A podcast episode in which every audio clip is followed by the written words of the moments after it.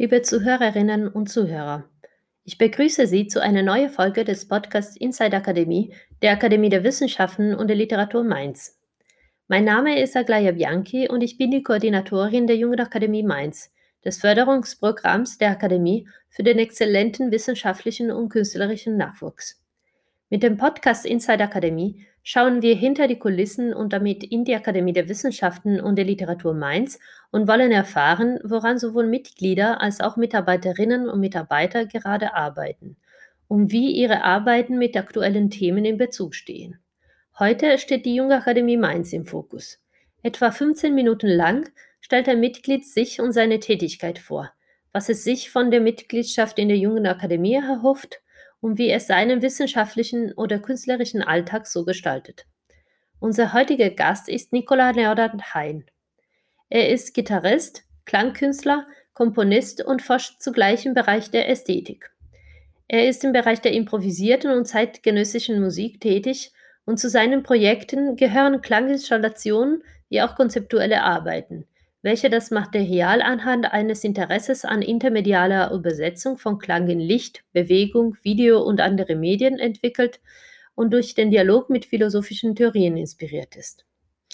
Durch seine Konzerttätigkeit und Zusammenarbeit mit bedeutenden Musikerinnen und Musikern im Bereich der improvisierten Musik und Klangkunst wie Max Isley und Evan Parker war Nicola Hein schon in mehr als 30 Ländern aktiv unter anderem auch in New York, wo er auf Einladung von Musikpionier äh, George E. Lewis Visiting Scholar am Musikdepartment der Columbia University war. Seit April dieses Jahres ist er Mitglied in der Jungen Akademie Mainz. Lieber Nicola Hein, herzlich willkommen zu unserem Podcast und vielen Dank, dass Sie sich die Zeit dafür nehmen. Vielen Dank für die Einladung. Sehr gerne. Sie sind ähm, seit April 2020 Mitglied äh, der Jungen Akademie Mainz. Worauf freuen Sie sich insbesondere und äh, was erhoffen Sie sich äh, von der Mitgliedschaft in der Jungen Akademie? Ähm, also für mich ist die Mitgliedschaft in der Jungen Akademie vor allem aus der Perspektive heraus interessant, ähm, dass es um einen interdisziplinären Diskurs und interdisziplinären Austausch geht, ähm, der nicht nur innerhalb der Künste stattfindet, wie das für mich ähm, häufig ganz normal ist, ähm, sondern auch zwischen den Künsten und den Wissenschaften vor allem stattfindet und zwischen KünstlerInnen und WissenschaftlerInnen aus vielen unterschiedlichen Bereichen. Und äh, so ist es dann auch besonders die Heterogenität der Zusammensetzung, in der man TeilnehmerInnen aus der Rechtswissenschaften, aus der Philosophie, aus der Physik, aus der Mathematik und eben auch aus der Musik oder der bildenden Kunst und aus der Literatur hat, ähm, die den Austausch dann ganz besonders spannend machen und auch Perspektiven ähm, auf zum Teil mir sehr vertraute und bekannte Stoffe zutage fördern, ähm, die mir so selber noch gar nicht untergekommen sind. Und äh, so war jetzt für mich zum Beispiel auch der Austausch im Rahmen der ähm, Projektgruppe über die ähm, Grenzen äh, der Kunst im Zeitalter der Digitalisierung ähm, auch sehr, sehr interessant und hat auch auf mir, auf, also auf Themen, die für mich sehr vertraut sind, in dem Fall jetzt ähm, Improvisation zwischen Mensch und Maschine, auch nochmal ganz andere Perspektiven ähm, hervortreten lassen, die für mich längst nicht so sehr äh, im Alltag eine, eine Rolle spielen, weil man natürlich auch an die Disziplinen seines eigenen Denkens, in meinem Fall dann Musik und Philosophie, gebunden ist. Und genau, dieses Gespräch erlebe ich als sehr bereichernd. Ja, das, äh, das freut mich sehr zu hören, weil tatsächlich der ähm, interdisziplinäre Austausch äh, zwischen den Fachdisziplinen und gerade eben zwischen Künstler und Künstlerinnen und Wissenschaftler und Wissenschaftlerinnen ist ja ein Kerngedanke von, von der Akademie und von der Jungen Akademie auch. Ähm, das äh, freut mich auch, dass der Austausch innerhalb der interdisziplinären Gruppe ähm, auch in diesem äh, Jahr schon so gut stattgefunden hat. Natürlich auf äh, digitalen Wegen könnte ja nicht anders sein. Äh, dieses Jahr war auch für die Junge Akademie, wie vermutlich auch für Sie, äh, von der Pandemie ähm, ziemlich geprägt. Und äh, vielleicht zu diesem Thema auch die, die nächste Frage. Wenn Sie ähm, Ihr Corona-Jahr, wenn man so, so sagen mag, äh, mit drei Wörtern beschreiben müssten, welche wären sie und äh, warum genau diese? Ähm, ja, also die drei Begriffe, die mir dazu einfallen, ich hoffe, die klingen jetzt nicht ähm, euphemistisch. Ähm, das eine wäre Ereignis im Sinne von Alain Badiou. Ähm, das zweite wäre Chance. Und das dritte Wort äh, wäre Improvisation. Ähm, vielleicht sage ich dazu kurz was. Also dieser Begriff äh, Ereignis, äh, den Badiou entwickelt in Being and Event, ähm, der beschreibt ja vor allem auch das Aufheben einer Kontinuität ähm, und einer Kontinuität von Sinn in einem Feld äh, durch eine Veränderung, die eintritt und die unvorhergesehen ist, die aber auch die Wahrheit hervortreten lässt über eine Situation. Er benutzt den Begriff häufig äh, auf eine Art und Weise sehr positiv geprägt. Also er sagt ja, die, die 68er-Bewegung ähm, sei ein Ereignis gewesen oder sich verlieben ist ein Ereignis. Aber ich denke, dass diese Beschreibung auch sehr gut passt auf äh, die Corona-Pandemie und auf das, was wir gesehen haben, weil es ja einerseits ähm, jede Form von Selbstverständlichkeit außer Kraft gesetzt hat ähm, und natürlich andererseits aber auch uns äh, gezeigt hat, äh, welche Ungleichheiten existieren und diese Ungleichheiten auch einfach wirklich verstärkt hat an vielen Stellen.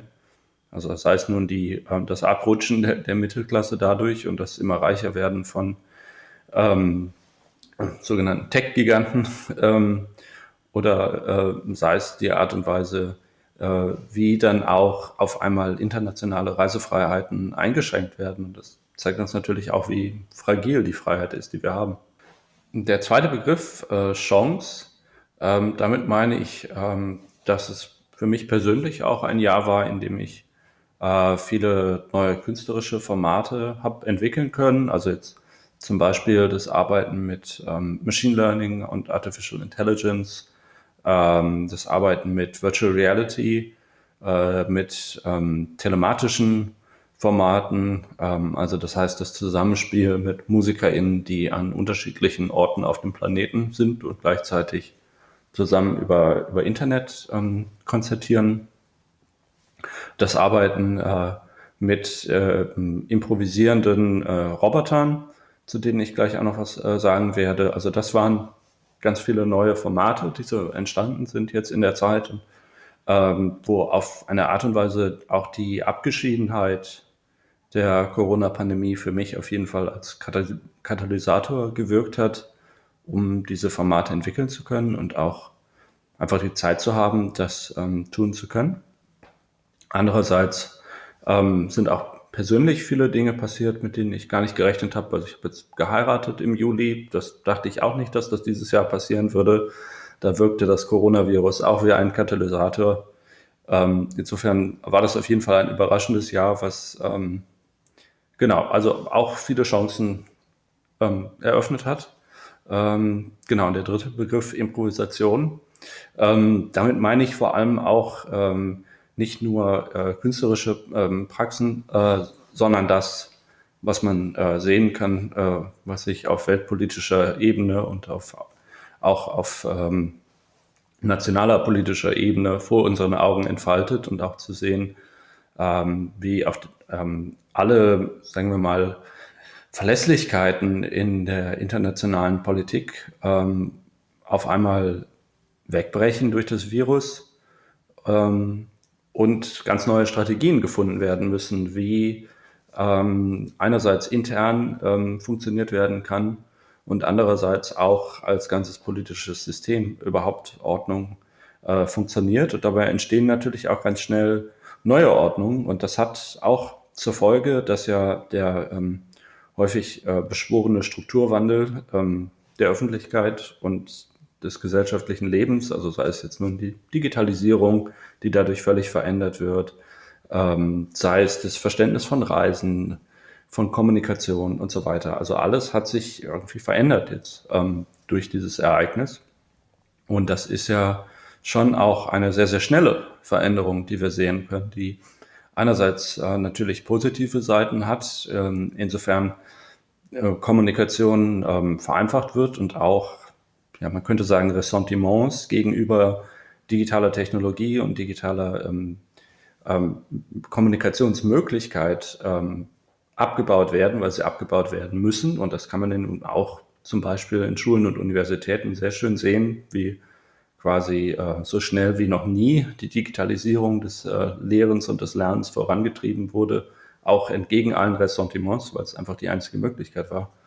Und ähm, andererseits ähm, ist es natürlich auch eine Entwicklung, die ähm, ja durchaus nicht, nicht, bei weitem nicht für alle ähm, so einfach positiv ist und auch Ungleichheiten äh, noch weiter in der Gesellschaft verstärkt. Ähm, und, aber für diese Entwicklung hat es ja keinen Plan gegeben. Niemand hat das vorher geplant, sondern das ist etwas, das ereignet sich. Und die Gesellschaft muss damit als Ganzes auf den unterschiedlichsten Ebenen improvisieren. Und das ist also in diesem Sinne, äh, wenn man, wie ich, sich für Improvisation interessiert und das auch durchaus versucht, wissenschaftlich ähm, zu erarbeiten, wie Improvisation funktioniert, dann ist das jetzt gerade ein wirklich ähm, erstaunlicher und mitunter auch manchmal beängstigender gesellschaftlicher Improvisationsprozess, den wir jetzt in diesem Jahr ähm, irgendwie ähm, verfolgen konnten und ähm, Teil dessen wir wohl oder übel auch waren. Ähm, ja, so viel ähm, zu meiner Perspektive auf dieses Jahr. Ja, eine sehr, sehr spannende Perspektive, auch, auch was die Reflexion über die Improvisation nicht nur in der Musik, sondern eben auch auf äh, gesellschaftlicher Ebene. Ähm, Sie haben erwähnt, äh, dass Sie in diesem Jahr eben auch ein paar äh, neue Projekte angefangen haben. Äh, woran arbeiten Sie gerade? Ähm, also, was mich jetzt ähm, besonders interessiert hat in diesem Jahr, ist die Arbeit und Kollaboration auf der Bühne oder auf der virtuellen Bühne dann mit künstlicher Intelligenz. Und äh, das heißt im Grunde genommen erstmal mit Machine Learning Prozessen, die ähm, ich selber dann programmiert habe in der, der Visual Programming Language äh, MaxMSP. Ähm, auch zum Teil mit, ähm, wie sagt man, mit JavaScripts aus TensorFlow und so weiter also es gibt, es ist halt eine Verschaltung von unterschiedlichen Softwares, ähm, wo es erstmal darum geht, ähm, ein Computer ähm, die Möglichkeit zu geben, auch unabhängig von mir ähm, musikalisch zu gestalten und in Echtzeit zu komponieren. Und ähm, das in einer Form von ähm, Interaktion und äh, Improvisation gemeinsam mit mir ähm, zu tun.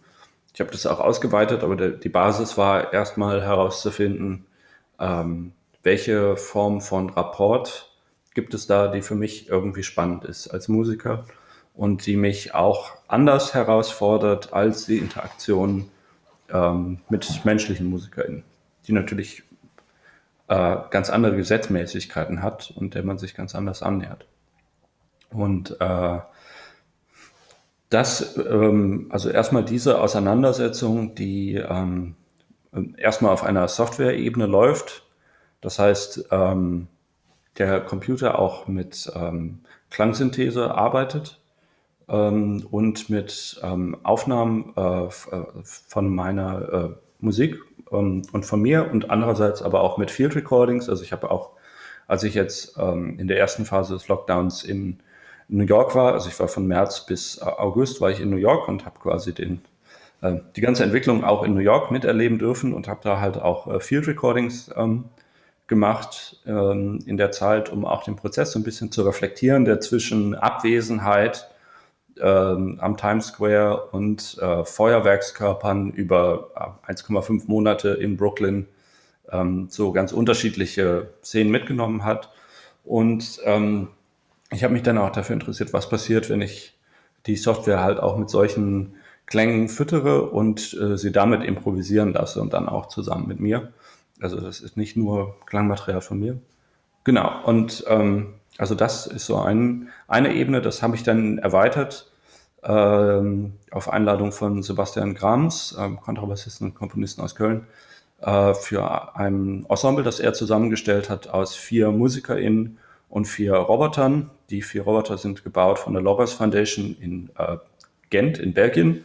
Gottfried Willem Rees heißt der Mann, der die gebaut hat. Der hat 75 unterschiedliche Roboter gebaut, die sich ähm, über Computer steuern lassen. Und ich habe im Grunde genommen diese Software, die ich ähm, entwickelt habe, ähm, um mit mir zu improvisieren, umgearbeitet, so dass diese vier Roboter dann improvisieren konnten, zusammen mit Sebastian Grams Kontrabass, äh, Philipp Zubeck Klavier, Lotte Anker am Saxophon und mir an der Gitarre. Ähm, genau, das wird auch als Tonträger noch erscheinen im nächsten Jahr, was dabei rausgekommen ist. Und ähm, also das war so ein bisschen die Abteilung. Ähm, das geht auch die ganze Zeit noch weiter und ich mache damit auch neue Projekte, aber so ungefähr, das ist in diesem Jahr damit entstanden. Ähm, und da werden Sie dann auch gleich noch ein Stück äh, hören, ähm, dann im Duo zwischen mir und Computer. Ähm, dann habe ich ein Projekt, das ich seit mehreren Jahren betreibe, zusammen mit der Berliner Künstlerin Claudia Schmitz mit Namen Unstumm, äh, mit dem wir jetzt mittlerweile auch ähm, schon in über zwölf Ländern weltweit unterwegs waren und arbeiten mit VideokünstlerInnen und MusikerInnen, die gemeinsam auch improvisieren und in Echtzeit komponieren. Ein neues Virtual Reality Projekt entwickelt, ähm, um die Möglichkeit zu haben, weiter internationale Kollaborationen durchführen zu können in Zeiten, in denen das physische Reisen einfach gar nicht mehr möglich ist. Und ähm, das ist ähm, in dem Fall dann eine telematische Performance. Also wir haben jetzt zum Beispiel eine Performance gemacht, da waren wir beide in Berlin und haben dann zusammen mit einer Videokünstlerin und einem Musiker aus Mexico City und noch einem Musiker aus ähm, Palo Alto, Stanford University, ähm, gemeinsam gespielt. Und die Videoarbeiten werden dann auf virtuelle Skulpturen projiziert. Ähm, man kann sich dann eine App runterladen und das Ganze auf dem Smartphone schauen, was dann diese äh, Videoskulptur ähm, live in die eigenen vier Wände projiziert. Genau, und diese äh, Arbeit, die hieß dann Preliminary Conversations in Augmented Ether. Die ähm, lief auch im Rahmen der AS Electronica im September und das ist auch ein Projekt, was wir jetzt noch weiterentwickeln, wo es nächstes Jahr viele neue äh, Entwicklungen und Umsetzungen geben wird.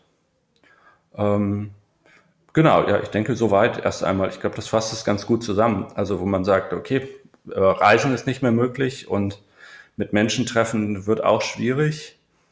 Also drehen wir es komplett rum und reisen virtuell und arbeiten auch mit Dingen, die uns nicht anstecken können. Das ist dann vielleicht auch nicht so schlecht. Das ist eine sehr, äh, interessante Perspektive tatsächlich auf das Zusammenarbeiten. Roboter können nicht, äh, anstecken, Softwares können nicht anstecken oder beziehungsweise mit anderen Viren, aber nicht mit dem Coronavirus. Ähm, ja, wir sind, äh, sozusagen am Ende unseres Gesprächs gekommen und wie Sie schon erwähnt haben, wenn die Zuhörerinnen und Zuhörer noch ein Stück von Ihnen ähm, vielleicht können Sie noch äh, kurz sagen, ähm, äh, ob diesen Stück einen Titel hat? Ja, natürlich. Das ähm, ist ein Stück ähm, mit Namen äh, Form is a Possibility of Structure. Ähm, und das wurde auch veröffentlicht ähm, auf einer CD-Compilation, die jetzt gerade bei 577 Records in New York erschienen ist, wo moderne Positionen der E-Gitarre vereint wurden. Genau, und ähm, das Ganze soll jetzt auch so ein bisschen vorbereiten und, und hinweisen auf einen SWR-Beitrag, den es dann geben wird ähm, jetzt am 15. Januar um 23 Uhr im SWR Now Jazz. Ähm, Titel des Programms ist äh, Skeptische Improvisation der Gitarrist und Klangkünstler Nicola Hein und die Sendung ist gestaltet von Niklas Wandt. Und äh, da wird es auch einige Sachen, ähm, die ich jetzt erwähnt habe, dann auch zu hören geben, noch zusätzlich. Alles klar, vielen Dank für den Hinweis und äh, vor allem vielen Dank für dieses äh, Gespräch und dass Sie sich äh, eben mit uns ein bisschen über Ihre Kunst äh, gesprochen haben. Danke, vielen Dank.